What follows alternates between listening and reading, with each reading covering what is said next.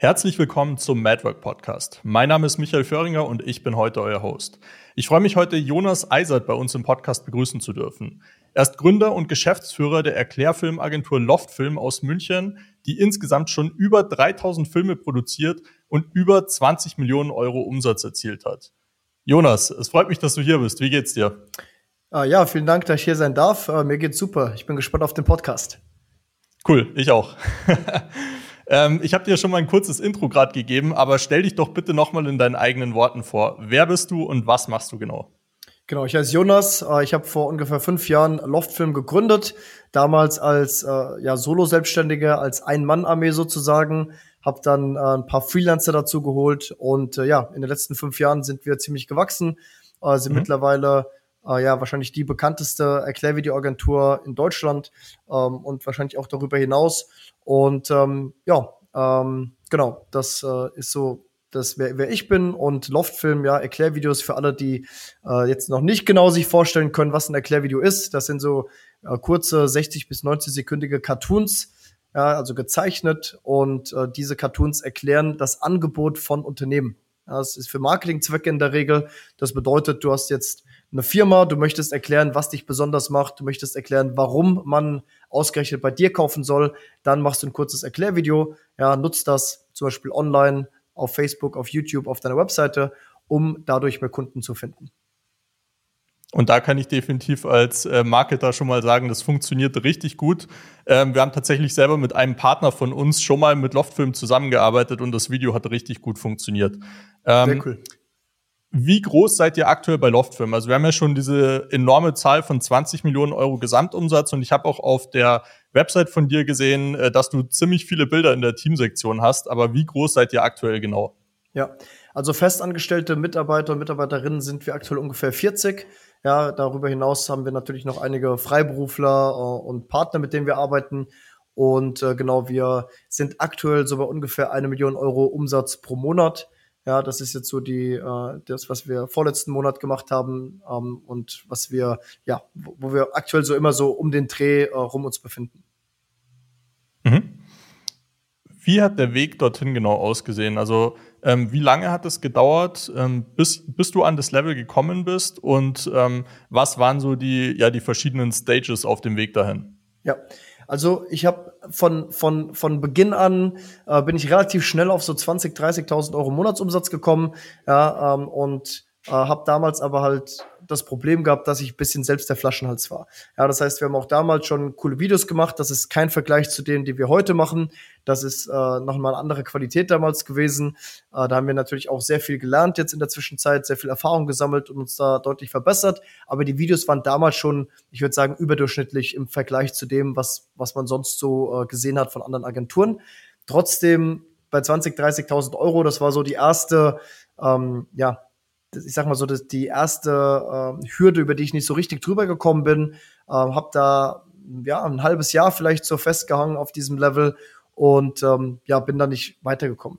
Dann haben wir einige Sachen geändert. Wir haben dann angefangen, Ads zu schalten, also wirklich ähm, auf Facebook, auf Instagram äh, Geld auszugeben, um mehr Bekanntheit, mehr Sichtbarkeit zu bekommen. Wir haben in unserem äh, Vertriebsprozess einiges geändert. Wir haben dann angefangen, ähm, echte, also feste Mitarbeiter einzustellen und eben nicht nur mit Freiberuflern zu arbeiten und äh, sind dann innerhalb weniger Monate auf ungefähr 100.000, 150.000 Euro im Monat hochgekommen. Das war dann so das, äh, die zweite Stufe. Äh, damals äh, wusste ich auch schon, hey, wir wollen mit Loftfilm Marktführer werden. Wir wollen das Synonym werden für Erklärvideo, ja, so ein bisschen wie das Tempo für Taschentuch. Das war damals ein bisschen ein größenwahnsinniges Ziel, ja, weil wir halt eine kleine Putze waren und uns niemand gekannt hat. Und wir aber trotzdem gesagt haben, hey, wir wollen hier Vollgas geben und die Nummer eins werden. Und dann äh, haben wir einiges geändert, auch an den Prozessen, ähm, auch im Hintergrund. Wir haben CRM mit aufgebaut, HubSpot nutzen wir da und haben äh, ja, dann auch mehr, mehr und mehr Ad-Budget ausgegeben und sind dann relativ schnell auf 500.000 Euro Monatsumsatz hochgegangen.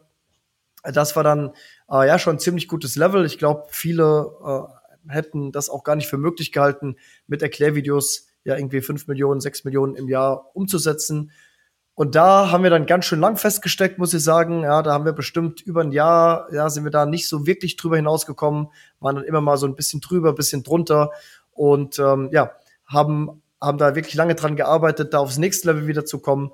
Und das haben wir jetzt Ende letzten Jahres geschafft. Ja, da haben wir zum ersten Mal eine Million Euro Monatsumsatz geknackt. Das war ein großes Ziel, was wir uns lange gesetzt haben. Äh, genau, da werden wir jetzt auch mit dem, äh, mit dem Team äh, zusammen äh, nochmal wegfliegen und eine, äh, ja, so eine coole äh, Workation machen. Ähm, so als kleine, als kleine Surprise, als kleine Überlehnung, äh, Belohnung für das Team. Und äh, genau, sind jetzt ungefähr auf diesem Level, haben jetzt kürzlich äh, eine weitere Agentur übernommen, eine Webseitenagentur, landeseiten.de und äh, ja, geht immer so weiter voran. Das ist so ganz grob zusammengefasst die, die Reise der letzten, der letzten fünf Jahre. Mhm. Cool. Ja, also eine Million im Monat ist natürlich auch eine Ansage. Erstmal Glückwunsch auch das, äh, dazu, dass du das Ziel erreicht hast. Mhm. Ja, vielen Dank. Mich würde jetzt aus der Marketingperspektive mal interessieren, was hat sich so verändert, sagen wir mal, bei dem Level, wo ihr so 50 bis 100k im Monat gemacht habt, so bis zu dem Level, wo ihr mal so über 500 wart. Wie sehr hat ja. sich das Marketing da verändert? Was hat vielleicht nicht mehr so gut funktioniert? Wo musstet ihr umdenken? Wo musstet ihr neue Sachen machen? Äh, genau, geh da gerne mal ein bisschen ins Detail. Ja, das ist eine sehr, sehr gute Frage, weil genau das war auch einer der Dinge, die wir lange nicht verstanden haben. Wenn du anfängst, Online-Marketing zu machen, machst du viel Direct Marketing. Direct Marketing bedeutet, du schaltest eine Ad und versuchst, dass jemand draufklickt und sich direkt bei dir einträgt. So, das bedeutet, du sagst, ey, ich gebe 1000 Euro aus und ich versuche damit 2000 Euro oder 3000 Euro äh, Umsatz zu machen und dann bin ich happy, weil ich mehr verdient habe als was ich vorher ausgegeben habe. So, wenn das funktioniert auf kleinem Level, dann sagst du, hey super, wenn ich 1000 Euro ausgebe und 4000 Euro oder 3000 Euro äh, umsetze, dann sollte ich hier eigentlich auch einfach das Doppelte ausgeben können und doppelt so viel Umsatz machen können. So, und das funktioniert auch Zumindest eine Zeit lang. Ja, das heißt, da gibst du mal 10.000 Euro aus und sagst, cool, wir machen jetzt 50.000 und dann gibst du noch ein bisschen mehr aus und machst noch ein bisschen mehr. Und irgendwann merkst du aber, wie die Marge immer kleiner wird. Ja, weil je mehr Geld du ausgibst, desto mehr Menschen sehen deine Art. Ja, das, das heißt erstmal mehr Sichtbarkeit, mehr Reichweite. Aber es gibt halt diesen Sweet Spot, ja, wo du sagst, jetzt sind wir im perfekten Verhältnis. Und wenn ich jetzt noch mehr Geld ausgebe, dann sehen mich nicht unbedingt noch mehr Menschen, sondern wieder die gleichen. Oder mhm. es sehen mich zwar noch mehr Menschen, aber die sind nicht mehr so in meiner perfekten Zielgruppe. Das heißt, ich gebe zwar mehr Geld aus, bekomme auch mehr Reichweite, bekomme aber nicht proportional dazu mehr Umsatz. Und was wir dann wirklich, wir, haben, wir waren dann so weit, dass wir gesagt haben, wir geben 100.000 Euro im Monat aus und machen 500.000 Euro Umsatz. Und dann waren wir so verzweifelt, dass wir gesagt haben, so, wir machen jetzt Folgendes. Wir geben jetzt einfach 150.000 Euro im Monat aus. Ja, wir vereineinhalbfachen mhm. einfach unser Werbebudget und da muss ja hinten eigentlich auch mehr rauskommen. Und das ist aber nicht passiert. Es ist ein bisschen mehr rausgekommen, aber das war so marginal mehr, dass wir gesagt haben, hey, das war keine gute Idee, jetzt haben wir Geld verbrannt, erstmal wieder alles zurückdrehen. Und da mhm. haben wir echt lange gebraucht, bis wir verstanden haben, was wir da ändern müssen. Und was wir dann letztendlich geändert haben, ist, dass wir ein bisschen weggegangen sind von diesem Direct Marketing.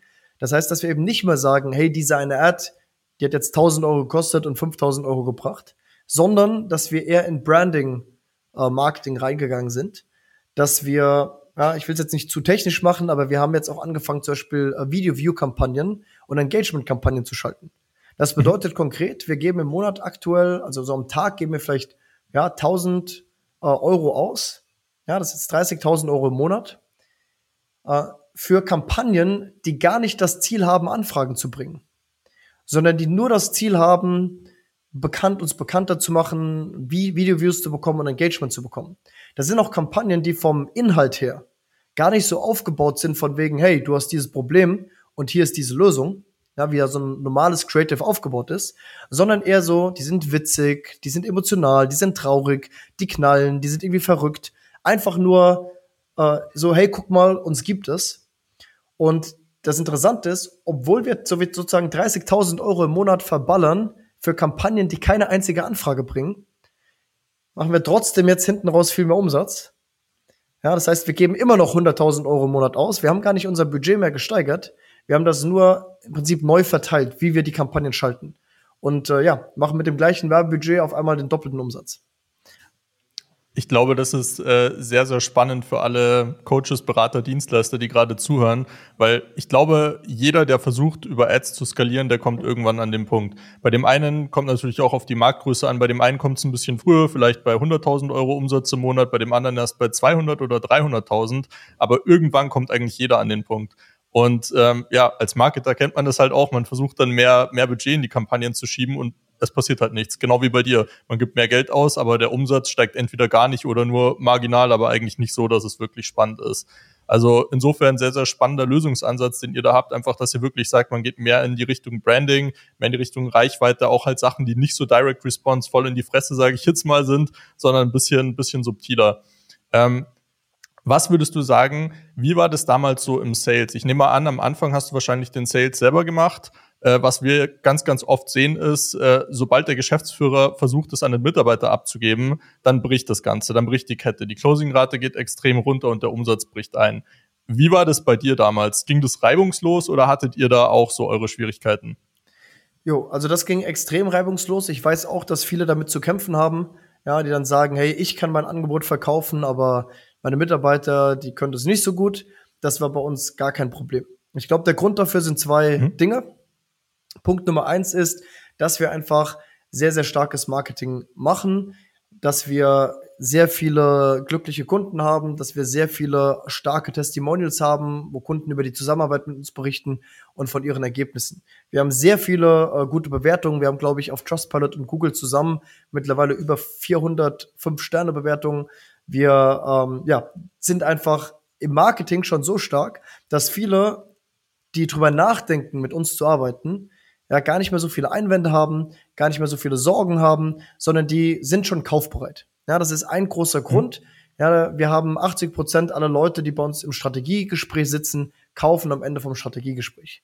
Warum? Weil die einfach überzeugt sind, weil die äh, einfach äh, ja, wissen, dass sie uns vertrauen können, ein gutes Gefühl haben, schon viel Gutes über uns gehört haben.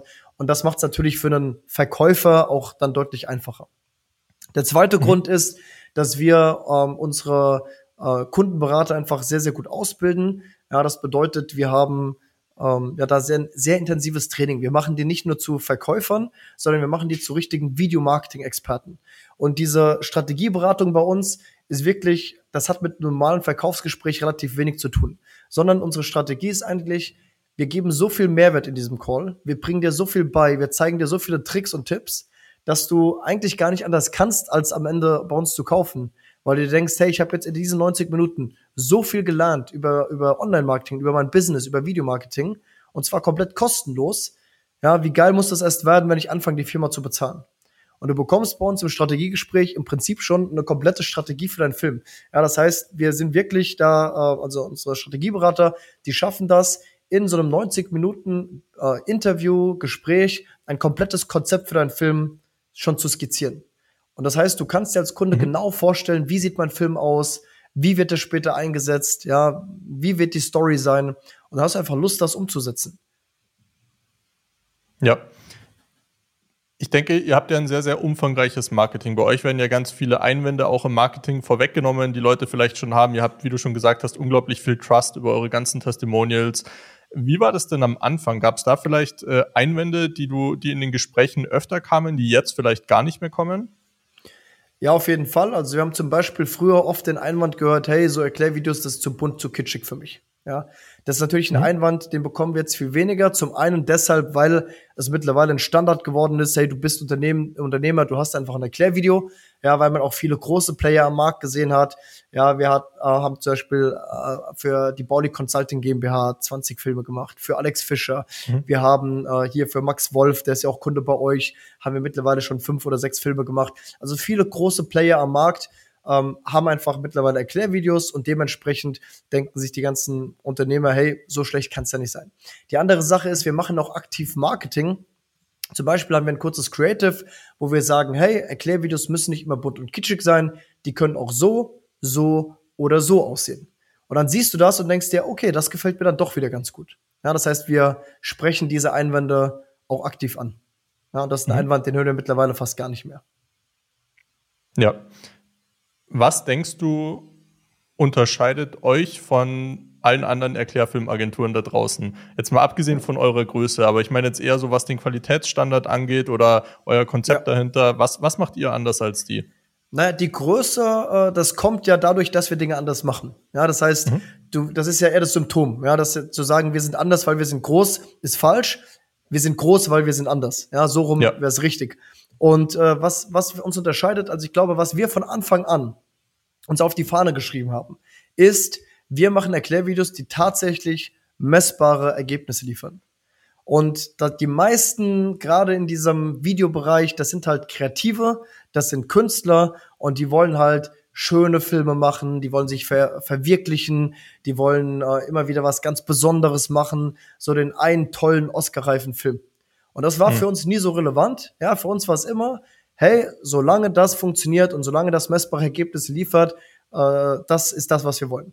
Und dazu gehört natürlich, dass das Video richtig konzeptioniert ist, ja, dass das verkaufspsychologisch aufgebaut ist und dazu gehört auch, dass das Video richtig eingesetzt wird. Und es ist witzig, weil ich habe heute Vormittag mit einem ähm, mit einem Geschäftsführer gesprochen von einer anderen Videoagentur, ja und äh, der äh, ja so ein bisschen äh, äh, mich ausgefragt hat, ja, wie wir das machen und der da ein bisschen was lernen wollte. Und der hat gesagt, dass eins der größten Probleme, was er hat, ist, er hat viele Konzerne als Kunden und die machen diese Videos und dann teilen die es einmal auf Facebook und das war's. Und natürlich funktioniert das nicht. Ja, natürlich kannst du damit äh, nicht diese Ergebnisse erzielen. Und die meisten Videoagenturen sagen halt, hey, wir sind eine Videoagentur, wir machen ein schönes Video, aber was du mit dem Video machst, musst du dann selber wissen. Und das haben wir halt von Anfang an anders gemacht, dass wir sagen, hey, wir zeigen dir, wie du es einsetzt, wir zeigen dir die besten Strategien, wir zeigen dir, was bei anderen Kunden funktioniert.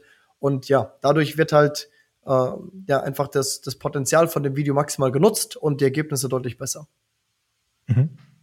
Wie stellt ihr das sicher? Ähm, habt ihr da irgendwie Weekly Calls mit den Kunden oder habt ihr einen Online-Kurs oder wie, wie, wie sieht das in der Praxis aus?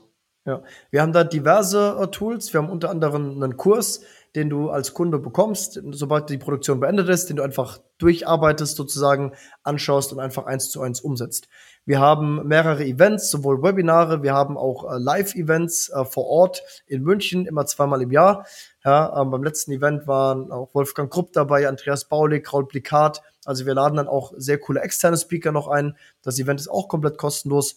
Und ähm, genau, äh, versuchen da einfach ähm, ja mit verschiedenen Möglichkeiten dem Kunden zu zeigen, was alles geht. Und das ist auch mein Tipp jetzt für alle, die zuhören, ja, die vielleicht auch Unternehmer sind oder Unternehmer werden wollen. Ja, überlegt euch, wie könnt ihr euer Angebot weiterentwickeln? Und weiterentwickeln heißt, dem Kunden das liefern, was er wirklich haben möchte. Weil ich habe schon immer gesagt, ganz ehrlich, niemand will ein Erklärvideo. Ja, was du eigentlich willst, Michael, sind, du willst mehr Kunden, du willst mehr Umsatz, du willst mehr Unternehmenserfolg. Das Erklärvideo ist nur Mittel zum Zweck. Und das müsst ihr euch einfach bewusst sein, ja, egal wie sehr an eurer Dienstleistung, an eurem Produkt hängt, niemand interessiert sich dafür. Die Leute wollen immer nur den Outcome. Ja, die kaufen das Ergebnis, die kaufen nicht den Weg dahin. Und dementsprechend musst du dir überlegen, wie kann ich sicherstellen, dass dieser Outcome auch, äh, dass der auch ja, rauskommt, also dass der Kunde das auch bekommt. Und wie kann ich auch diesen Outcome kommunizieren? Ja, ich will nicht sagen, mhm. hey, wir machen Erklärvideos, sondern ich will sagen, hey, wir helfen dir, mehr Kunden zu finden. Und das ist ein äh, ganz, ganz wichtiges Learning, also dein, dein, dein Angebot sozusagen unwiderstehlich zu machen, so zu machen, dass, dass du das gleiche anbietest wie die ganzen anderen Anbieter, nur eben perfekt so angepasst auf das, was der Kunde wirklich haben möchte. Mhm. Hast du da schon, äh, schon immer so gedacht oder war das am Anfang deiner, deiner Karriere auch eher so, dass du vielleicht gesagt hast, hey, ich will mich da irgendwie künstlerisch vielleicht mehr ausleben oder ich habe einen gewissen Anspruch, den ich hier so umsetzen möchte oder so? Wie war das am Anfang? Also was Erklärvideos angeht, war das schon immer so. Das war schon immer mhm.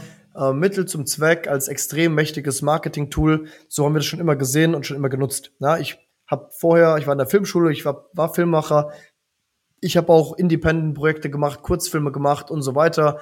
Ja, und äh, habe da auch äh, experimentiert, YouTube-Sendungen gemacht und so weiter. Aber äh, irgendwann bin ich dann in den Verkauf gekommen, habe gemerkt, wie Verkaufen funktioniert, Verkaufspsychologie und habe mir dann gedacht, hey, das ist, wo es eigentlich drauf, äh, drauf ankommt. Und ob dieser Film am Schluss äh, einen Werbepreis gewinnt oder nicht, ist dir doch als Kunde total egal. Ja, du willst als Kunde sagen, ich habe X ausgegeben und habe das Zehnfache wieder eingenommen. Das war ein gutes Projekt für mich. Ich bin happy. Ja, 100 Prozent. Genau. Was extrem dazugekommen ist im Laufe der Zeit, das haben wir nicht von Anfang an so gemacht, das haben wir dann nach und nach äh, verstanden und gelernt, ist dieses Thema mit dem, mit der Overdelivery. Ja, zum Beispiel dieser Loftfilm Day, das ist etwas, Mittlerweile hat sich das rumgesprochen und viele von unseren Kunden wissen das. Aber in dem ganzen Verkaufsprozess, wir sagen dem Kunden nicht, dass er ein kostenloses Event hat, wo wir noch externe Marketing-Experten einladen, wo wir den Kunden zum Abendessen einladen. Wir sagen das nicht. Ja, wir, wir konzentrieren uns auf das, wo es eigentlich drauf ankommt, und zwar dieses Erklärvideo. Und dann gibt es das einfach nochmal on top dazu. Und nicht nur einmal, sondern du kannst jedes Jahr immer wieder kommen, so oft du willst. Und das sind so viele Kleinigkeiten, wo wir sagen, hey, das kriegst du einfach jetzt nochmal on top. Das heißt, du kaufst irgendwie das Angebot A und du kommst noch B, C und D dazu. Ja, weil wir wissen, ja, je glücklicher du bist als Kunde, ja, je besser deine Ergebnisse werden, desto besser ist das auch für uns. Ja, zum Beispiel, was ja. wir gar nicht, oder fast gar nicht nach außen kommunizieren ist, wir haben einmal im Monat ein Webinar mit einem externen Coach, einfach zu irgendeinem Thema, wo wir glauben, das ist für unsere Kunden interessant. Den laden wir einfach ein und das ist ein kostenloses Webinar nur für Loftfilm-Kunden. Ja, wir haben zum Beispiel jetzt ein Webinar zum Thema Kaltakquise mit einem Kaltakquise-Coach, wo wir einfach sagen, hey, weil du Loftfilm-Kunde bist, kriegst du das einfach noch on top dazu. Wenn du es nutzen willst, nutzt du es. Wenn nicht, auch kein Problem. Ja, oder wir haben zum Beispiel einen WhatsApp-Chat, in den du rein kannst als Loftfilm-Kunde, wo wir unsere größten Learnings, zum Beispiel das, was ich vorhin gesagt habe, mit diesem, äh, mit diesem ähm, ja, Branding-Kampagnen, mit dieser neuen Facebook-Strategie, die posten wir da rein und teilen alles, was wir lernen, unseren Loftfilm-Kunden mit. Und so machen wir ganz viele Dinge, die du eigentlich nicht kaufst, sondern die du noch dazu bekommst. Und das würde ich dir auch empfehlen als Zuhörer äh, oder Zuschauer, dass, äh, dass du einfach dir immer, äh, immer überlegst, wie kann ich meinem Kunden nicht nur das liefern, was ich versprochen habe, sondern einfach nochmal 10, 20 Prozent mehr liefern. Und dann hast du nämlich keine zufriedenen Kunden, sondern begeisternde Kunden. Und jeder begeisterte Kunde wird einfach ein Botschafter für dich, für deine Marke, wird dich empfehlen, wird dich bewerten und dadurch wirst du halt Marktführer. Klar, das Geile ist natürlich auch, dass die halt immer drüber reden. Also ich meine, wenn man jetzt so eine Dienstleistung kauft oder so ein Produkt wie einen Loftfilm und dann kriegt man halt noch so Sachen on top, wie eben diese, äh, diese Calls, die du gesagt hast und diese ganzen Learnings, dann gehst du ja automatisch zu deinem Umfeld hin und erzählst den Leuten davon, weil du es eigentlich nicht erwartet hast. Du sagst halt dann, hey, ich habe das und das eigentlich gekauft, aber dann habe ich noch das bekommen und das hat mir jetzt in meinem Business auch wieder weitergeholfen. Und dann hast du genau das, was du gerade gesagt hast, dann hast du einen Botschafter, der eigentlich die Botschaft von deinem Unternehmen nach außen trägt. Ganz genau. Also under promise und over deliver. Und wir haben auch Kunden, die teilweise sagen, hey, äh, die kommen zum Beispiel zum Loftfilm Day vor Ort, ja, und äh, die haben den Film noch gar nicht fertig, der ist noch in Produktion. Und ich treffe die und die sagen, ey Jonas, ganz ehrlich, alleine für das Event heute hat es sich schon gelohnt, bei euch zu kaufen. Selbst wenn wir jetzt die Filmproduktion abbrechen, den Film wegschmeißen, hat sich trotzdem schon gelohnt. Und wenn du das natürlich schaffst, ja, dass du Kunden hast, die sagen, hey, für das, was du mir gerade noch on top gegeben hast, alleine deshalb bin ich schon glücklicher Kunde, dann ja, können die ja gar nicht anders, als dich weiterempfehlen, gut über dich zu reden, ja, äh, etc. Und das wird natürlich massiv, also das ist ein bisschen dieser Karma, dieser Karma-Gedanke, ja, wenn du Gutes tust, wird dir auch Gutes widerfahren. Und das Gleiche ist im Business. Wenn du anderen, wenn deinen Kunden was Gutes tust, wenn du denen hilfst, wenn du denen Ergebnisse lieferst, dann wirst du, ob du willst oder nicht, wirst du einfach äh, selbst auch davon profitieren. Ja, und das heißt, du kannst es auch immer aus purem Eigennutz kannst du einfach versuchen, deine Kunden so glücklich zu machen, wie es irgendwie geht. Ja. Wenn du jetzt, also wenn wir jetzt mal so einen kleinen Switch machen auf das Thema Mitarbeiter. Ich glaube, es gibt wenige, äh, wenige Leute im Dienstleistungsbereich, die so viele Mitarbeiter haben wie du. Es sind, glaube ich, nicht viele. Ähm, was würdest du sagen, ist der Schlüssel dazu, um so ein großes Team vernünftig zu managen, dass alles rund läuft, dass der ja. Qualitätsstandard auf dem, auf dem Level bleibt, auf dem du ihn am Anfang hattest? Wie kriegst du das hin? Ja, also der größte Schlüssel Nummer eins im Bereich Mitarbeiter ist, du musst immer nach Persönlichkeit heiern, nicht nach Fähigkeit. Das mhm. heißt, es ist komplett irrelevant für uns, was hat jemand davor gemacht, welchen Abschluss hat er, welche Zeugnisnoten hat er, alles komplett egal. Ja, wie viel Vorerfahrung hat er, komplett egal.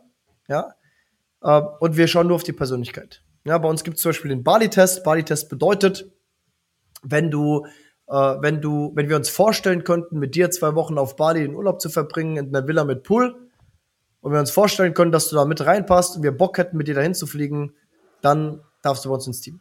Und wenn wir sagen, mhm. mh, hm, an sich, ja, wir sehen schon, der ist intelligent oder sie ist intelligent, sie hat da schon Vorerfahrungen, ja, aber hm, ob wir Bock hätten, mit der zwei Wochen oder mit ihm zwei Wochen auf, auf, auf einem Haufen zu sitzen, dann wird die Person abgelehnt. Und dadurch haben wir hier einfach einen extrem, extrem starken Teamzusammenhalt.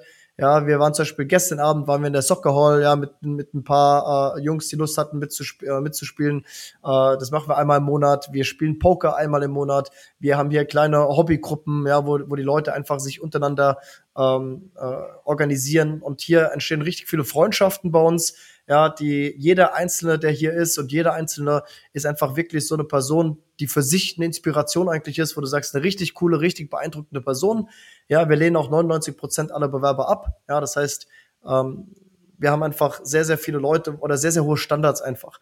Und dann musst du gar nicht so viel managen, du musst gar nicht so viel motivieren, du musst gar nicht so viel korrigieren, weil jemand, der von innen raus motiviert ist und von innen raus eine gute Arbeitsmoral mitbringt und ein gutes Mindset mitbringt, der wird sich schon finden, ja. Und der macht das von alleine, ohne dass du da voll das krasse, voll die krassen Führungskräfte dafür brauchst. So. Und mhm. andersrum, einem erwachsenen Menschen kannst du nichts mehr, nicht mehr erziehen. Wenn jemand hier mit einem negativen Mindset reinkommt und mit schlechter Laune, dann kannst du dich nicht mit dem hinsetzen und sagen, ey, bitte versuch mal ein bisschen besser gelaunt hier reinzukommen.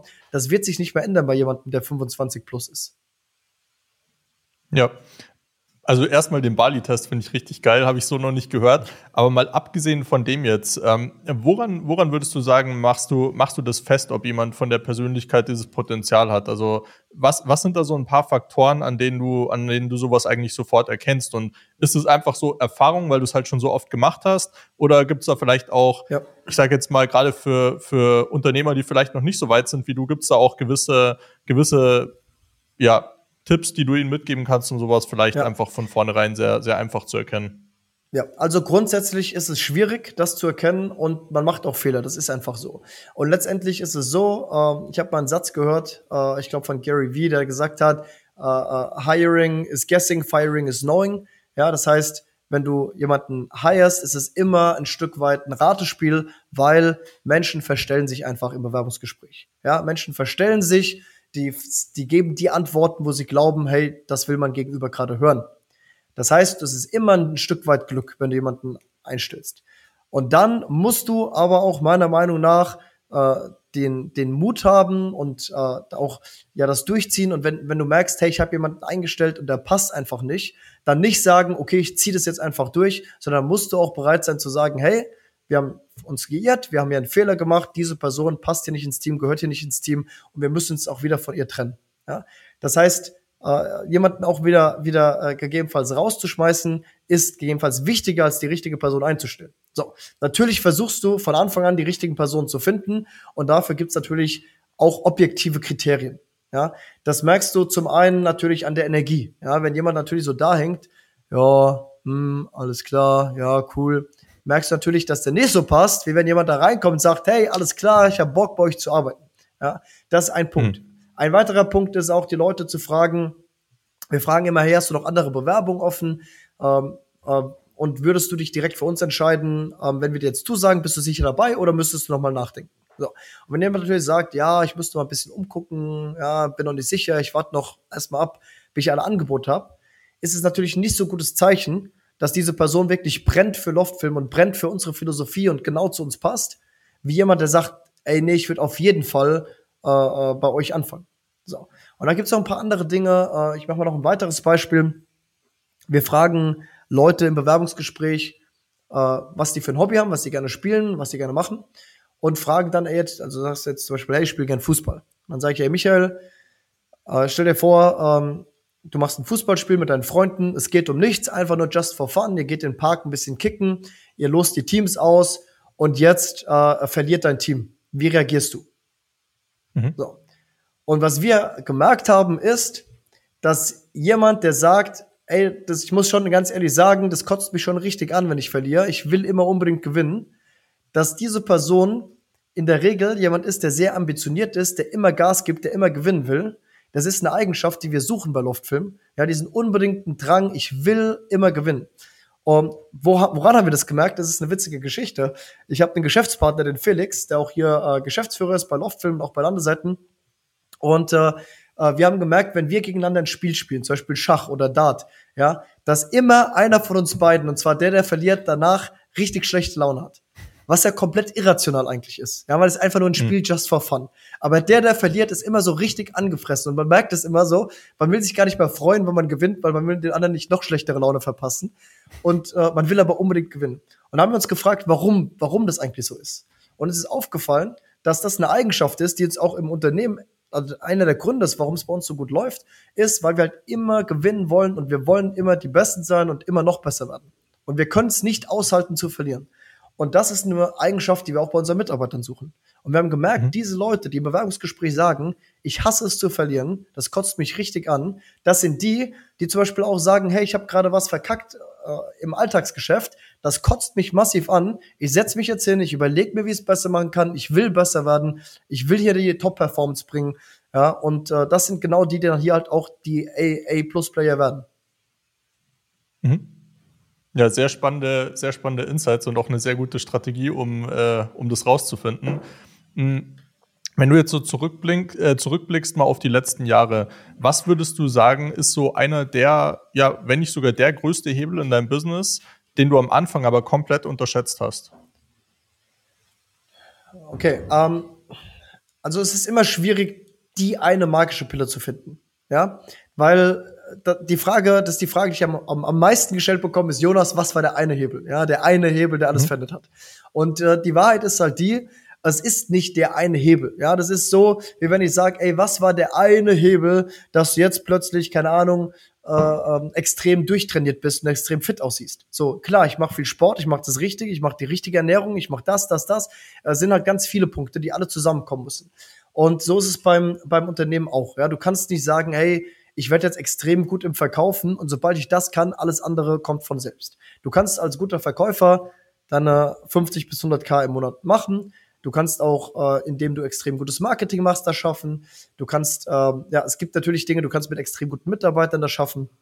Aber wenn du dann wirklich in die Champions League willst, ja, und sagst, hey, ich will nicht mehr 100.000 im Monat machen, sondern Millionen. Ich will nicht mehr äh, äh, oberes Mittelfeld sein, sondern ich will die Nummer eins sein mit Abstand. So, dann dafür musst du einfach sehr, sehr viele Dinge über einen langen Zeitraum immer wieder richtig machen. Und das sind viele Kleinigkeiten. Ja, zum Beispiel, ich kann dir mal sagen, ich habe sehr lange äh, Beratungsgespräche geführt, Verkaufsgespräche geführt. Ja, ähm, äh, so und ich weiß genau, wie viele Beratungsgespräche ich in meinem Leben nicht pünktlich angefangen habe. Das sind nämlich null. Ich habe noch nie ein Gespräch verpasst, ich habe noch nie eins abgesagt, ich bin noch nie zu einem zu spät gekommen. So. Und das ist halt genau die Gefahr, wenn du wächst, wenn du denkst, so, yo, jetzt läuft's ja, oh, jetzt habe ich morgen früh um neun Call, jetzt habe ich aber doch noch mit Freunden zwei Bier getrunken. Ach, vielleicht kann ich den auch noch kurzfristig verschieben. Oder, oh, jetzt habe ich verschlafen, scheiße. So. Und das zum Beispiel ist was, das passiert mir einfach nicht. So. Mhm. Ähm, und das, das sind so viele Kleinigkeiten. Das ist ein ganz kleines Beispiel. Aber wenn du das über fünf Jahre durchziehst, dann sind es viele Kleinigkeiten, die am Schluss äh, zusammengenommen halt einen großen Effekt haben. Ja? Und ähm, wenn du jetzt trotzdem mal die großen Dinge hören willst, also auf jeden Fall hol dir einen Coach. Das ist ein absoluter Riesenhebel. Hol dir einen Coach, der auf einem Level ist, wo du hin willst. Ja, der sich auskennt, der einen guten Track Record hat, der zufriedene Kunden hat. Riesenhebel. Riesenabkürzung, jemanden einfach an die Seite holen, der schon weiß, wie es geht und der dir die ganzen Abkürzungen zeigt. Äh, macht bezahlte Werbung, Riesenhebel, muss ich dir nicht erzählen, Michael, ja, weißt du ja selbst, ja. als, als Performance-Agentur, ja, äh, bezahlte Werbung, Riesenhebel, äh, stell feste Mitarbeiter ein statt Freelancer und statt Teilzeitkräfte, Riesenhebel. Äh, für uns war es auch ein echt großer Hebel, ein physisches Büro zu holen, nicht online, nicht remote, sondern physisch vor Ort, ja, wo man Mitarbeiter mit Mitarbeitern Mittagspause machen kann, denen über die Schulter schauen kann, äh, abends zusammen eine Runde Dart spielen kann, das macht einfach viel aus exzellente Ergebnisse liefern, ja, nicht damit zufrieden geben, dass ein Kunde nur ein durchschnittliches Ergebnis hat. Ja, das sind so die wichtigsten Punkte. Mhm. Ja, aber am Ende viel Disziplin, viele, viele kleine Kleinigkeiten immer richtig machen. Und noch ein großes Mindset, und das ist wirklich einer der größten Dinge, ist folgendes Mindset. Und zwar, ich habe mir sehr früh dieses Mindset angeeignet, dass ich gesagt habe, ich bin immer schuld. Egal was nicht läuft, egal wo es einen Fehler gibt, egal wo was passiert, ich bin immer schuld. Und es ist, ganz viele Menschen machen das nicht. Ganz viele Menschen sagen, oh, das war schiefgegangen und instinktiv, so, so reflexartig überlegen die sich, wer ist schuld, wer hat das verkackt, wer hat was falsch gemacht. Und die kommen dann, du findest immer was, was jemand anders falsch gemacht hat. Ja, du kommst immer zu dem Schluss, ja, der ist halt ein schwieriger Mensch. Ja, ja der ist halt nicht so clever. Ja, der hat halt das ver verpasst. Wir machen das anders. Wir sagen immer, das haben wir falsch gemacht. Wir sind schuld. So. Mhm. Jetzt hast du zum Beispiel einen schwierigen Kunden. Und dieser Kunde ist schwierig.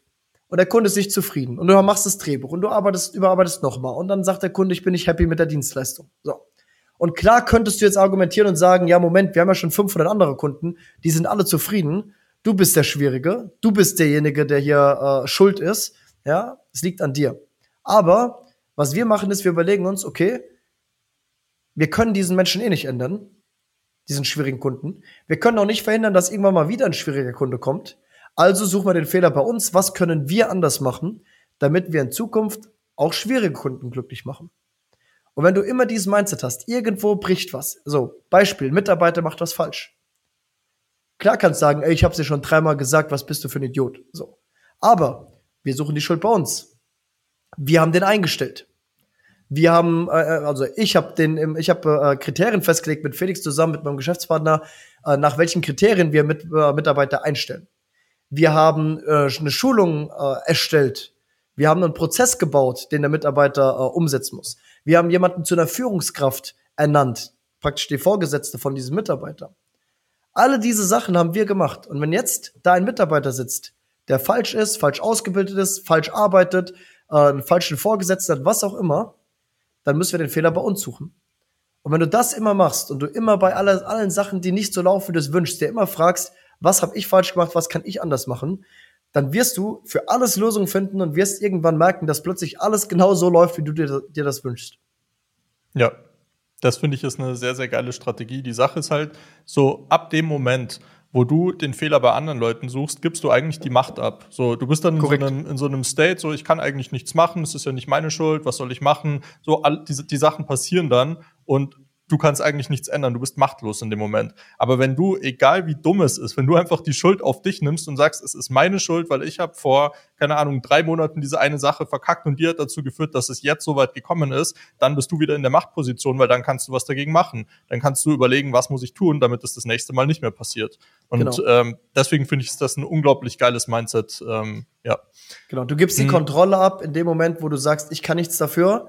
Ja, heißt es, ich kann auch nichts ändern und das heißt, ich gebe die Kontrolle ab und lass andere über mein Leben bestimmen und über mein Unternehmen bestimmen. Und äh, das ist im Privatleben übrigens das Gleiche. Ja. Ja. Egal, ob es in der Freundschaft ist, in der Beziehung, egal wo, wenn du sagst, ja, ich kann ja nichts dafür, die andere Person ist schuld, dann gibst du die Macht ab über dein eigenes Leben und das ist natürlich sehr schade. Ja, ja, so kommst du halt nicht weiter. Also.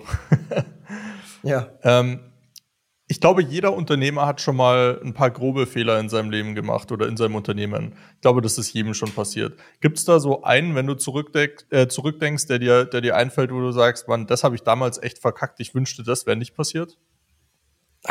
Ähm, gute Frage. Also mit Sicherheit und wir machen viele Fehler und es passieren immer wieder Fehler.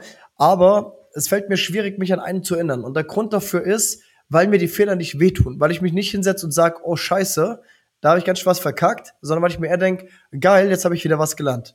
Mhm. Ja? Und jetzt weiß ich schon mal, wie ich es nicht machen muss. Und wir machen jeden Tag Fehler. Wir machen jeden Tag irgendwelche Sachen, die schiefgehen, die nicht funktionieren oder anders funktionieren, als wir sie uns vorstellen. Und teilweise, wenn wir heute zurückschauen, ja, äh, wie wir damals, also zum Beispiel der Felix, als der hier angefangen hat, ja, das war, das kann man sich heute gar nicht vorstellen. Der hat dann Drehbücher geschrieben. Ja, und es war so, ich habe äh, zwei Kickoffs mit ihm gemacht. Das erste habe ich geführt und er hat zugehört. Und das zweite hat er geführt und ich habe zugehört. Und ab dem dritten habe ich gesagt, so Felix, ich bin raus, mach mal. So. Mhm. Heute ist das eine dreimonatige Ausbildung, bis wir jemanden alleine mit einem Kunden sprechen lassen. Und wenn ich jetzt zurückdenke, denke ich mir, wie bescheuert waren wir damals. Ja, da ich einfach drauf gehofft habe, dass hoffentlich der Felix, ich hatte Glück, ja, weil der Felix halt ein extrem smarter Typ ist und und äh, viel Vorerfahrung hat und so. Aber das war, ist total gestört eigentlich, wenn man jetzt äh, so drüber nachdenkt. Und so haben wir ganz viele Sachen, wo wir zurückdenken und uns denken, ey, wie blöd waren wir damals eigentlich? Ja, das ist eigentlich ein Wunder, dass das funktioniert hat und uns nicht um die Ohren geflogen ist. Aber auch hier, das Mindset ist, entweder es klappt oder du lernst was draus. Ja, und solange mhm. du so denkst, ist kein Fehler wirklich schlimm. Ja, wir haben auch schon, ey, wir haben ein Beispiel, ja. Äh, wir haben, äh, äh wir, wir, wir haben 40.000 Euro hat mich der Fehler gekostet. weil wir mit einem Vermieter etwas nicht schriftlich gemacht haben. Wir haben das mündlich von ihm eine Bestätigung bekommen. Der hat uns mündlich gesagt, hey, ihr könnt zu diesem Zeitpunkt ausziehen. Ja, wir haben gesagt, cool, alles klar. Dann äh, sagen wir dem neuen Büro zu, kündigen. Ja, und dann heißt ja, sorry, da könnt ihr nicht ausziehen. Wir sagen, Moment, wir haben, hatten noch gesprochen. Ja, äh, nee, äh, haben wir falsch verstanden. Gibt, ihr, ihr habt ja nichts schriftlich. So. Was haben wir daraus gelernt? Ja, alles immer schriftlich machen, immer wenn es um vertragliche Dinge geht, nie mündlich akzeptieren. So, 40.000 Euro Lehrgeld bezahlt, aber so ist es halt. Ja. ja. Und so ich sag's halt. mal so, der, der Fehler passiert dir mit Sicherheit auch kein zweites Mal. Das ist ja auch das Ding, eigentlich kannst du jeden ja. Fehler machen, aber halt nicht zweimal. So sieht's aus, genau. Hm. Gibt es irgendwelche äh, privaten Gewohnheiten, Hobbys oder ja, irgendwas in die Richtung, wo du sagst, das waren maßgebende Faktoren für deinen Erfolg oder das sind Sachen, die dir auch jetzt gerade noch extrem nützlich sind? Du meinst so private Routinen oder sowas? Ja, zum Beispiel. Oder ja. irgendein Hobby, das für dich ein guter Ausgleich ist oder sowas wie Schachspielen, wo du vielleicht sagst, das hat mich ja. Äh, strategische Dinge gelehrt oder so in die Richtung. Nee, also ähm, das, das, das wäre jetzt zu viel zu sagen. Ich habe aus dem, aus dem Schachspielen gelernt, wie man besser ein Business führt. Aber äh, ich bin halt jemand, ich lebe einfach extrem gern und ich mache gern geilen Scheiß. Ich mache gerne äh, ich Wakeboarden, ich mache gern Bungee Jump, ich mache gern äh, Skydiven aus dem aus dem Flugzeug rausspringen. Ich spiele gern Fußball, ich gehe gern laufen und äh, mache einfach gerne viele Sachen. Und ich weiß halt, ähm, ich weiß halt, der einzige Möglichkeit, so ein geiles Leben zu führen, ist, indem ich auch ein geiles Business aufbaue. Ja, das heißt, es ist einfach, sag ich mal, dieser Wunsch, was Geiles zu machen, meine Zeit geil zu verbringen. Ich habe wenig tote Zeit, sage ich mal, wo ich einfach nur rumhänge und irgendwie mich langweil. Ja, ich habe einfach eigentlich immer Sachen, die ich machen will und äh, das Business ist halt ähm, ja wieder die, der, der Weg dahin, ja, mir das zu erfüllen. Und ich glaube grundsätzlich auch so private Gewohnheiten wie man Dinge im Kleinen macht, macht man sie im Großen, ist ein extrem wichtiges Mindset. Das heißt, alle Sachen, die du im Kleinen, im Privaten, im Freundeskreis, zu Hause, die du da nicht so gut machst, nicht so gewissenhaft, nicht so sauber, das wirkt sich auch wieder auf, aus auf die großen Dinge. Ja, wenn du im Privaten, zum Beispiel, ich bin ein Mensch, ich bin extrem ungern unpünktlich. Ja, das ist für mich wirklich, äh, so bin ich irgendwie erzogen. Ja, wenn, wenn, wenn ich weiß, hey, wir treffen uns um acht und ich merke, ey, ich schaff das nicht, das ist mir richtig unangenehm. Ich hasse das. Mhm. Und das Gleiche, ja, wo ich sage, hey, das ist jetzt, geht's ja nur, keine Ahnung, um Handwerkertermin, ist ja egal, wenn ich da ein paar Minuten zu spät bin. Ja, aber mich stört das und im Business stört es mich auch. Und im Business hat's halt einen riesen Effekt. Und ähm, so gibt's viele Kleinigkeiten, glaube ich, die, die ich im Privaten einfach instinktiv gerne mache oder richtig mache ja, zum Beispiel auch so Routinen, ja, wo ich einfach weiß, ich mache das immer wieder gleich. Äh, zum Beispiel, ich lege immer in meiner Wohnung zu Hause die gleichen Sachen an den gleichen Ort. Immer. Und ich suche nie mein Schlüssel, mein Handy, meine Fernbedienung, nie. Und ich kann es auch nicht verstehen, wie manche Menschen immer rumlaufen, oh, hast du meinen Schlüssel gesehen? Weil ich weiß, bei mir gibt es nur einen einzigen Ort in diesem Haus, wo dieser Schlüssel sein kann, weil ich lege den nirgendwo anders hin.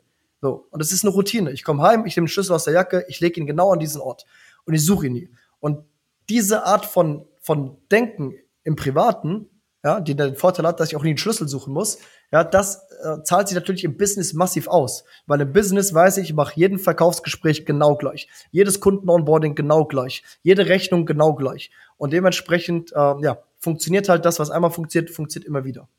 Mhm. Ja. Wie sieht denn jetzt aktuell so dein Alltag eigentlich aus? Weil ich denke mal, du bist wahrscheinlich nicht mehr so stark operativ im Geschäft tätig, wahrscheinlich eher strategisch jetzt. Ähm, ja. Arbeitest du trotzdem ganz normal, fährst du morgens ins Büro, bist acht Stunden oder zehn Stunden da, fährst dann wieder heim, machst deine Hobbys oder wie, wie kann ich mir das vorstellen? Ähm, nee, also dass ich so ganz normal acht Stunden im Büro sitze, das ist selten eher der Fall. Ja, ähm, ich bin, ich mache viele strategische Dinge. Ich mache äh, regelmäßige Calls mit den Abteilungsleitern. Ich habe einmal die Woche mit unseren Vertriebsleitern Call. Ich habe einmal die Woche mit unseren Marketern Call, wo einfach wir so auf ja, die groben Dinge halt schauen.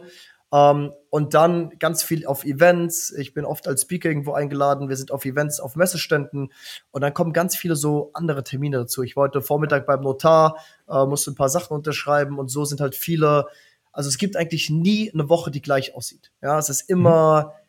Immer irgendwas anders und äh, ja, manchmal finde ich halt irgendwo Probleme oder Fehler und dann muss ich die fixen. Ja, zum Beispiel, wenn jetzt mal einen Monat lang die Performance im, im Sales runtergeht, dann sage ich, okay, jetzt muss ich da drauf schauen, solange bis das wieder gelöst ist.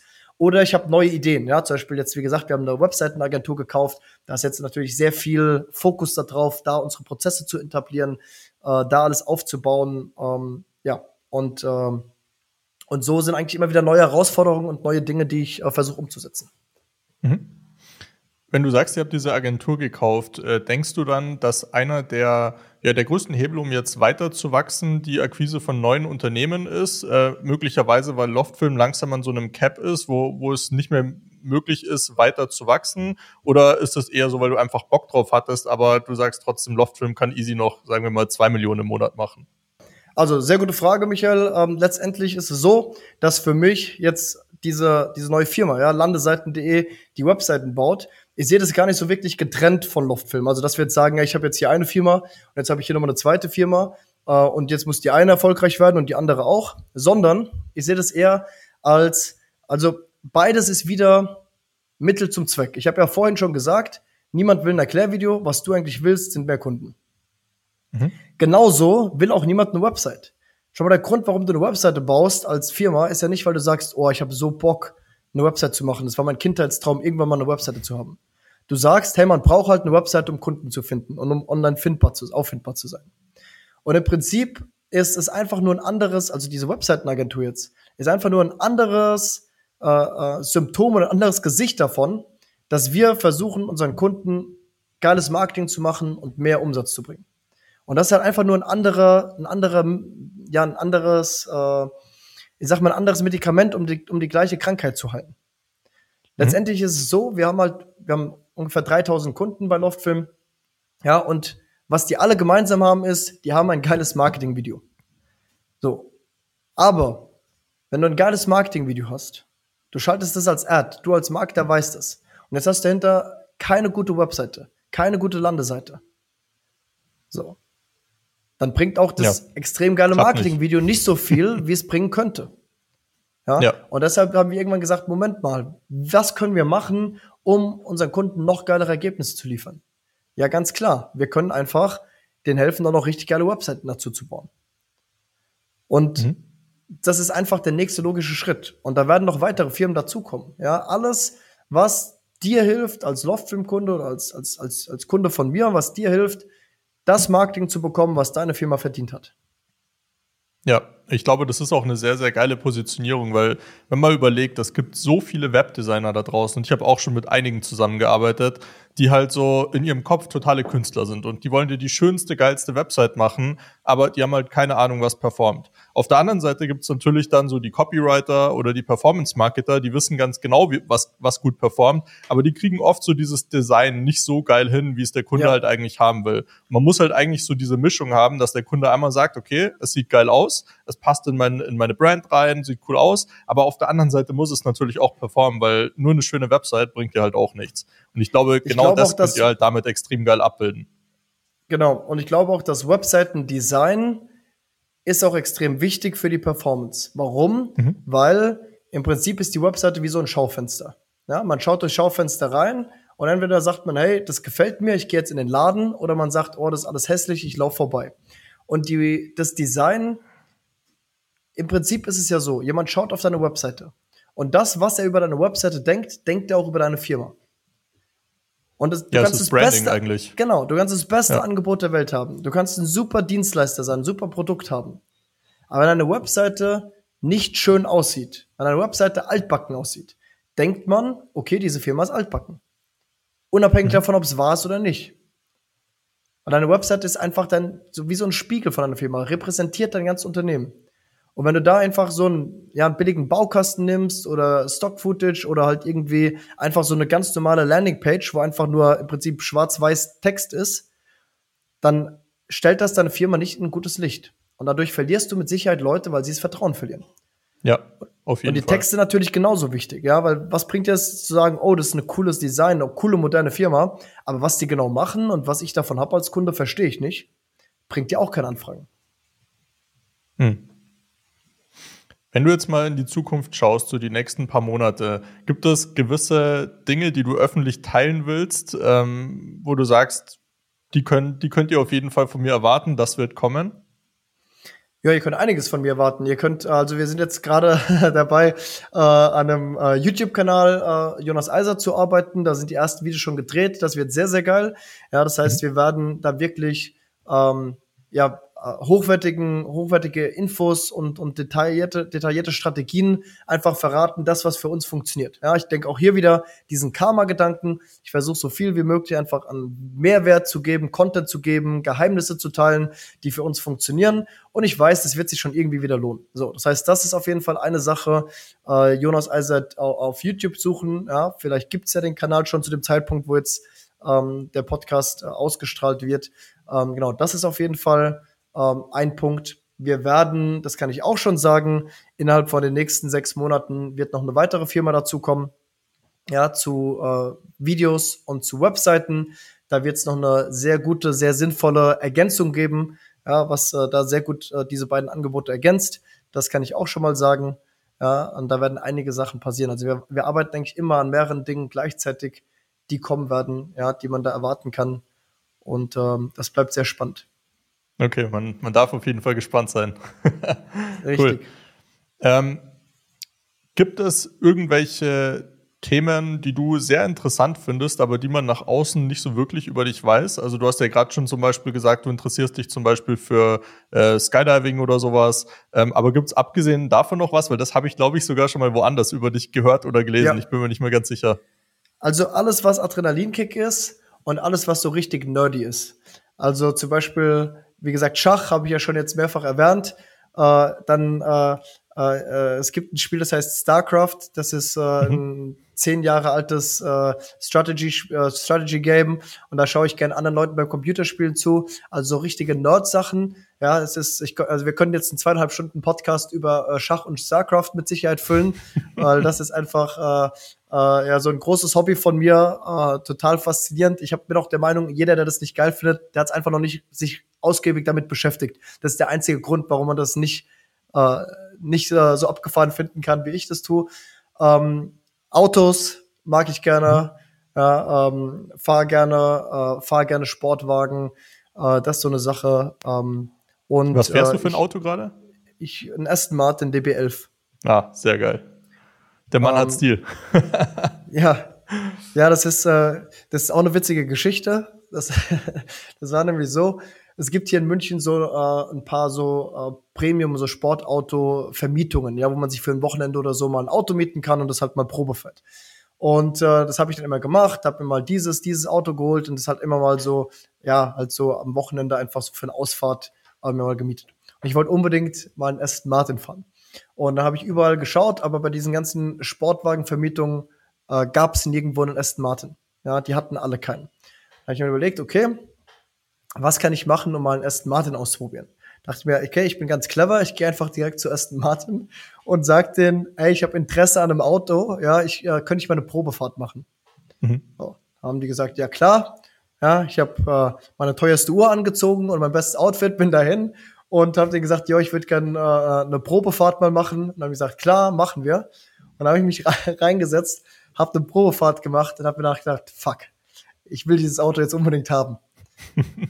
So, jetzt, jetzt, jetzt will es. Und dann äh, äh, habe ich mir gesagt, okay, ich kann jetzt nicht einfach so ein Auto rauslassen, habe mir dann ein Ziel gesetzt, ja, habe gesagt, okay, sobald wir diesen Meilenstein erreichen mit der Firma, das war auch ein ambitioniertes Ziel, ja, das war jetzt nicht so, dass ich irgendwie so ein Alibi-Ziel gesetzt habe, sondern ich habe wenn wir das schaffen, ja, 500.000 Euro Umsatz war das damals, ich gesagt, wenn wir das schaffen, sobald wir das geschafft haben, dann ist der Zeitpunkt, dann gibt's eine Belohnung.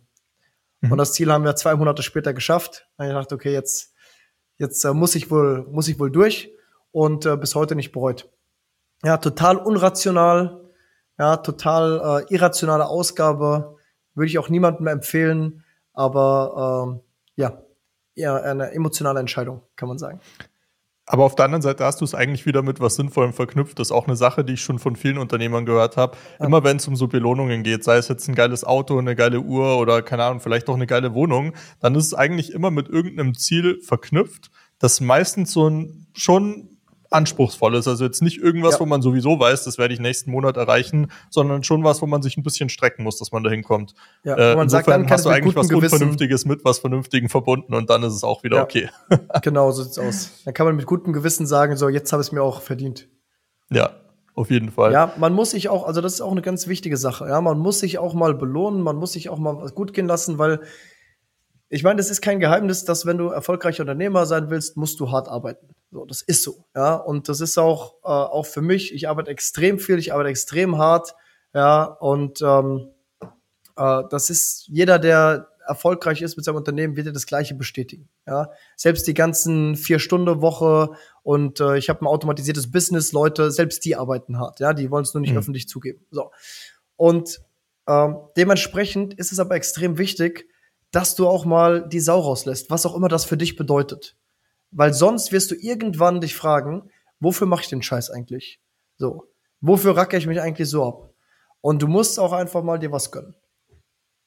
Ja, auf jeden Fall. Bin ich Ja. auch definitiv ein Fan davon. Ja. Was auch immer das ist, ja, für dich. Das kann ja, ist ja individuell. Ja, aber äh, zum Beispiel, worauf ich jetzt gerade richtig Bock habe, und das werde ich auch zeitnah machen, ist, äh, davon habe ich gehört auf einer Mastermind. Ich war in Stockholm bei einer Mastermind ähm, und da hat mir eine Teilnehmerin erzählt von einem Darkness Retreat. Und ein Darkness Retreat ist im Prinzip, dass du sieben Tage lang in einem komplett dunklen Raum bist, ohne irgendwelche Geräusche, keine Musik, kein Handy, kein gar nichts. In diesem Raum ist ein Tisch und ein Bett. Und du bekommst dann äh, halt dreimal am Tag Essen äh, dahingestellt, aber es ist wirklich komplett dunkel. Du hast praktisch keine Sinneseindrücke und bist sieben Tage lang nur mit dir und deinen Gedanken alleine. Und äh, ich glaube, das ist auch eine, eine geile Erfahrung, äh, ja, wo man viel über sich selbst lernen kann und vielleicht mal ja, so eine komplett andere Erfahrung. Und da habe ich zum Beispiel voll Bock drauf. Ich weiß aber, damit ich mir das leisten kann, ja, nicht finanziell, sondern zeitlich leisten kann, äh, muss mein Business so aufgestellt sein, dass ich nicht gebraucht werde und dass es okay ist, dass ich sieben Tage lang nicht erreichbar bin. So. Und äh, dementsprechend ist das auch ein geiles Ziel. Ja, ich habe da voll Bock drauf. Ich will das unbedingt machen und ich weiß, dafür muss halt Bedingung A, B und C erfüllt sein und dann kann ich das machen. Ja, finde ich geil. Das ist eine lustige Story dazu. Ich hatte vor kurzem den äh, Patrick Reiser, ich weiß nicht, ob du ihn kennst im Podcast. Und äh, der hat mir erzählt, dass er auch, ich glaube, einen sieben- oder zehntägigen, äh, zehntägigen Vipassana Retreat gemacht hat. Also sozusagen so einen Retreat, wo man einfach zehn Tage lang nicht redet und eigentlich nur meditiert.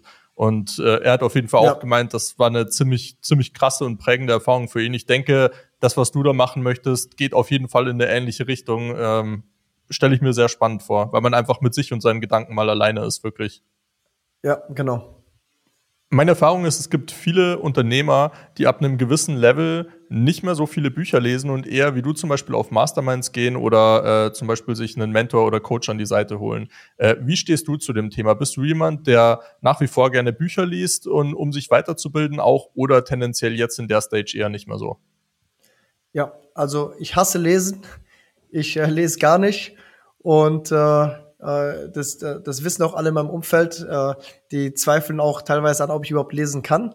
Ähm, ich finde, äh, ich, ich finde Lesen ähm, aus, aus verschiedenen Gründen ähm, ist es nicht so geil. Also ja, ich habe auch am Anfang, ähm, ganz am Anfang, keine Ahnung, vor zehn Jahren habe ich auch Bücher gelesen. Ich hatte keinen Bock drauf, ich habe es trotzdem gemacht, weil ich einfach dachte, okay, that's the way. Ja, habe die ganzen Klassiker gelesen, Richard Purdart und äh, die die die vier Stunden Woche und dies und das und die ganzen die ganzen Bücher gelesen und mit Textmarker alles markiert. Und ähm, klar kriegt man da so den ein oder anderen Impuls und die ein oder andere Idee. Aber ähm, was sind die Probleme an Büchern? Problem Nummer eins, du kannst keine Rückfragen stellen. Das bedeutet, du hast halt irgendwie eine Idee und äh, willst, ja, willst irgendwie das weiter erkunden oder noch mal was dazu vertiefen fragen oder für deine gewisse Situation fragen, kannst du nicht. Es ist halt nur eine, äh, eine Kommunikation in eine Richtung. So, Punkt Nummer zwei ist, äh, es fehlt auch immer so ein bisschen die Persönlichkeit, finde ich, weil du hast niemanden, du siehst niemanden, du kannst, du kriegst kein Gespür dafür, wie tickt dieser Mensch, wie ist er drauf, wie verhält er sich, ja, das fehlt auch komplett. Und ein dritter Punkt, und das ist gerade was Online-Marketing angeht, super wichtig, ist einfach, Online-Marketing verändert sich so schnell, dass du einfach so ein Buch im Prinzip alle sechs Monate komplett neu schreiben müsstest, weil sonst hast du komplett veraltete Informationen. Und das ist halt eine Sache, ja, gerade du als, als Marketer weißt das. Schau mal, was allein mit, seit iOS 14 mit Facebook passiert ist. Wie oft sich hm. in den hm. letzten vier, fünf Jahren bei Facebook alle Spielregeln grundlegend für immer verändert haben. Und das, was willst du machen mit einem Buch? Ja, wie willst du das aus einem Buch lernen? Und ich glaube, es ist viel, viel wertvoller, mit Menschen zu sprechen, die selbst ähm, äh, ja, äh, bestimmte Dinge erreicht haben, Experten sind auf bestimmten Gebieten. Ich hasse auch E-Mails zu schreiben. Ja, ich bin jemand, der sagt immer, lass uns kurz sprechen, lass uns kurz telefonieren, ja, lass uns auf Mittagessen treffen. Und äh, da, da passieren die, da passiert die Magie, ja, da passieren die guten Dinge. Ja, ich kann zum Beispiel einmal, ich kann eine Geschichte noch erzählen. Ja, ähm, ich habe, äh, das, das zeigt auch ein bisschen, wie ich früher schon immer gedacht habe. Ja, und ähm, äh, das hat auch mit einem Buch angefangen. Und zwar äh, habe ich von Gerald Hörhan das Buch gelesen, Investment Punk. Ja? Mhm. Vielleicht, vielleicht kennst du das. Äh, Klar, Gerald Hörhan ist ja bekannt als äh, der, äh, der Punker, der Rocker, der aber auch äh, äh, Immobilien, äh, irgendwie 200 Wohneinheiten hat und ähm, Investmentbanker ist. So. Ich habe das gelesen. Ich war damals äh, in der Ausbildung, habe 800 Euro im Monat verdient, hatte keine Ahnung von Business, keine Ahnung von gar nichts und habe halt angefangen, dachte mir so, hey, Bücher lesen, that's the way. Dann habe ich das gelesen und da war eine Information drin, ich habe die nicht kapiert. Ja, ich habe mir gedacht, so, ich check das irgendwie nicht. Äh, äh, ich ich habe dieses Kapitel zweimal gelesen, ich habe es nicht verstanden, ja, warum das so ist. Da habe ich mir so, okay, was kann ich jetzt machen? Ja, war erstmal frustriert und dachte mir, ja, scheiße, bringt mir nichts. Anscheinend gibt es hier irgendeinen Mehrwert, aber ich muss die Sachen verstehen, sonst kann ich die nicht umsetzen oder weiß nicht, warum ich die umsetze. So. Dann habe ich gedacht, okay, ich mache jetzt folgendes. Ich gehe ins Internet und ich schaue, ob ich irgendwie eine E-Mail-Adresse von Gerald Hörhan rausfinden kann. Und dann habe mhm. ich auf Google, so auf Seite 7, habe ich irgendwie einen Artikel von irgendeiner Uni gefunden, keine Ahnung, ich weiß selbst nicht mehr genau, was das war, und da war eine E-Mail-Adresse von Gerald Hörhan mit drauf. Da habe ich mir so, okay, jetzt habe ich die E-Mail-Adresse, ich kann dem ja einfach mal eine E-Mail schreiben so, was ist das Schlimmste, was passieren kann? Ja, im Worst Case schreibt er nicht zurück, ist wahrscheinlich busy, Multimillionär, war damals so komplett außerhalb von meinem Vorstellungsbereich. Habe ich mir gedacht, okay, ich schreibe ihm mal eine E-Mail, schreibe mal, hi Gerald, bin großer Fan. Ich habe diese E-Mail letztens mal wieder rausgesucht. Es war 2015. Da habe ich reingeschrieben, ich will auch mal Unternehmer werden, du bist ein großes Vorbild und bla bla. Und habe dann irgendwann gesagt, so, hey, ich habe in deinem Kapitel auf Seite so und so, das habe ich nicht verstanden, kannst du mir das nochmal erklären? So. Da dachte ich mir so, oh, ich schicke die E-Mail mal ab, ich warte. 20 Minuten später habe ich eine Antwort ja, von Gerald Hörhan, der geschrieben hat so, Herr Jonas, das funktioniert so, so und so. Also, okay, krass, jetzt habe ich es erstens kapiert, schon mal geil. Und zweitens hat mir einfach da so ein äh, super krasser Typ in, in meiner damaligen Vorstellung hat mir einfach zurückgeschrieben. Da dachte ich mir, okay, dann schauen wir mal, ob wir es vielleicht noch eine Stufe weiter treiben können. Was ist das Schlimmste, was passieren kann? Also ich sagte, hey, vielen Dank für die Antwort. Wenn du mal in München sein solltest, ich würde dich gerne mal auf einen Kaffee oder ein Abendessen einladen. Ja, ja. What's the worst thing? Mhm. Ja, das Schlimmste, was passieren kann, ist, dass er sagt, sorry, ey, ich habe echt keine Zeit für so Pappnasen wie dich. Ja, dachte mir, ich schick's mal ab. Auch hier am nächsten Morgen habe ich in meine E-Mails geschaut, habe ich auch eine Antwort. Yo, bin in zwei Wochen in München, sollte klappen. Hier ist meine Handynummer, schreibt mir auf, auf WhatsApp oder schreibt mir ein SMS. So. Ich so, okay, krass. Ja, jetzt kann ich dir zum, zum Abendessen habe ich den dann getroffen. Dann dachte ich mir so, jetzt gucken wir mal, wie weit wir es noch treiben können. Haben dann gesagt, ey Gerald, ich bin Filmemacher und äh, ich würde gerne ähm, dir Folgendes anbieten. Ja, ich äh, begleite dich und mache vollkommen kostenlos für dich ein bisschen Content, mache ein paar YouTube-Videos für dich und alles, was ich dafür will im Gegenzug, ist, dass ich einfach ein bisschen mitschauen kann, was du den ganzen Tag machst und ein bisschen von dir lernen kann. So. Und dann habe ich gesagt, mhm. ja, klingt cool, habe Bock, er will sowieso gerade mehr auf YouTube machen, machen wir. So. Und dann bin ich halt mit, mit, mit Gerald Hörn eine Zeit lang rumgereist, habe ihn interviewt, habe Videos geschnitten für sein YouTube. So. Ähm, in diesen Tagen, in denen ich mit ihm rumgereist bin, habe ich viel, viel, viel mehr gelernt, als ich jemals aus diesem Buch hätte lernen können.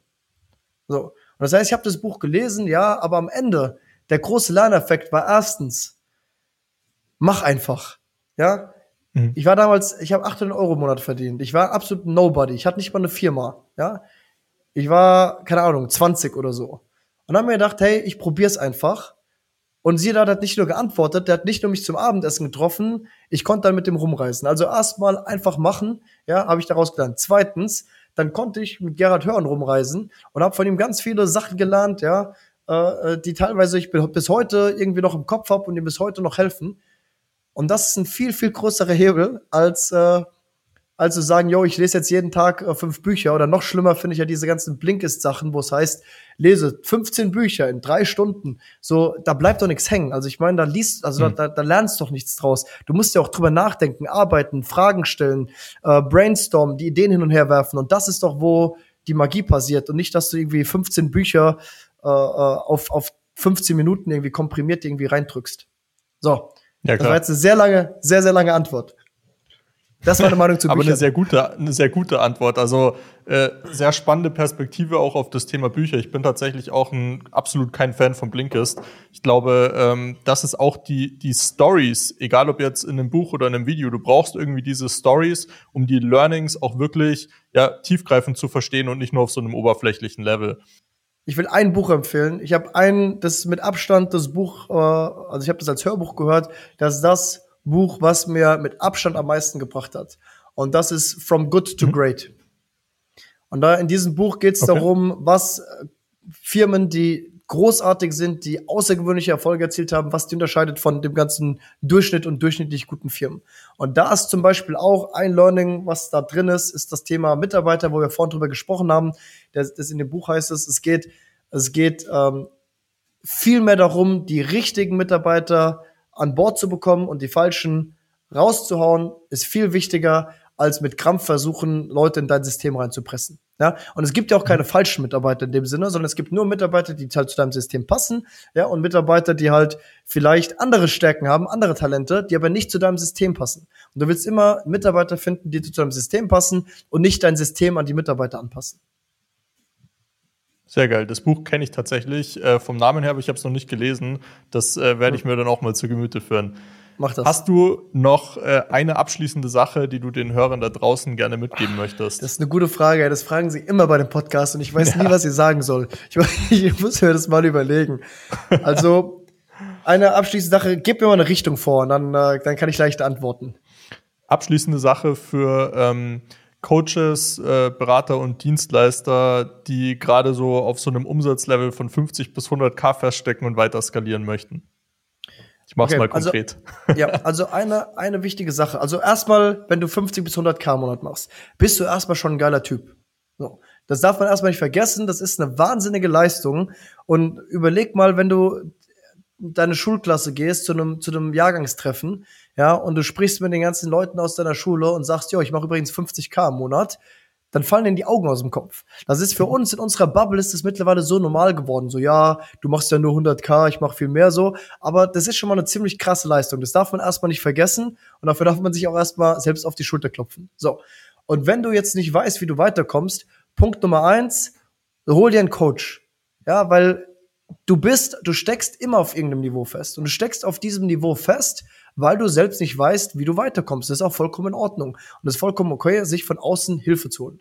Und Punkt Nummer zwei, du musst auch einfach mal was riskieren. Das ist auch einfach so, man verbrennt mal Geld, man, es läuft mal was nicht. Das ist absolut in Ordnung. Man stellt mal die falsche Person ein, man trifft mal die falsche Entscheidung. Aber mit allem, was du jeden Tag machst, bist du dahin gekommen, wo du jetzt bist. Wenn du da bleiben willst, machst du genauso weiter wie bisher. Wenn du da nicht bleiben willst, sondern sagst, ich will auf ein neues Level kommen, dann musst du auch ab sofort Dinge anders machen. Für ein neues Level, ja, neues Level benötigt neue Herangehensweisen, neue Denkweisen, ja, und, und nur so funktioniert's. Und dementsprechend trau dich auch, einfach mal was zu verändern, was zu probieren. Ja, wenn du zum Beispiel sagst, hey, ich mache 50k, ich mache mir noch keine Facebook-Ads, dann ist jetzt Zeit. Ja, dann ist jetzt Zeit. Und auch wenn du mal 10.000 Euro verschießt, dann ist es halt so aber du machst potenziell halt damit Millionen in Zukunft und dafür ist es wert, 10.000 Euro mal zu riskieren.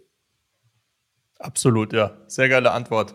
Wie können die Leute dich am besten erreichen? Also einmal natürlich über deine Website Loftfilm, die werden wir sowieso in den Show Notes verlinken. Aber wenn sie zum Beispiel eine Frage an dich haben oder ähnliches, wie können sie dich am ja. besten erreichen? Am besten immer auf Instagram, da antworte ich persönlich, ja, einfach Jonas Eisert suchen auf Instagram, äh, folgt mir, schreibt mir, ja, äh, ich beantworte immer so schnell wie ich kann und wenn du eine Frage hast, hau mich da einfach an und abonniere den YouTube-Kanal Jonas Eisert, falls es ihn jetzt schon gibt, weil da kann ich schon mal ankündigen, machen wir echt coolen Content und äh, ja, echt coole Sachen, die wir auch so noch nirgendwo verraten haben. Also kann ich wirklich jedem empfehlen, der da Lust dazu hat. Cool, gucke ich auf jeden Fall auch mal rein und wir packen natürlich auch beides in die Show Notes. Jonas, vielen Dank für deine Zeit. Ich finde, es war eine sehr, sehr spannende Folge heute und mir hat es echt Spaß gemacht. Cool. Danke, dass ich da sein darf und bis zum nächsten Mal. Vielen Dank fürs Zuhören. Im Gegensatz zu den meisten Podcasts haben wir keine Werbung, keine Sponsorings und nein, wir haben auch nichts, was wir dir verkaufen wollen. Insofern, wenn dir der Podcast gefallen hat, dann würdest du uns einen riesen Gefallen tun, wenn du uns dabei hilfst, noch mehr Menschen damit zu erreichen, indem du ihn teilst, bewertest und uns ein kurzes Review dalässt. Danke schon mal.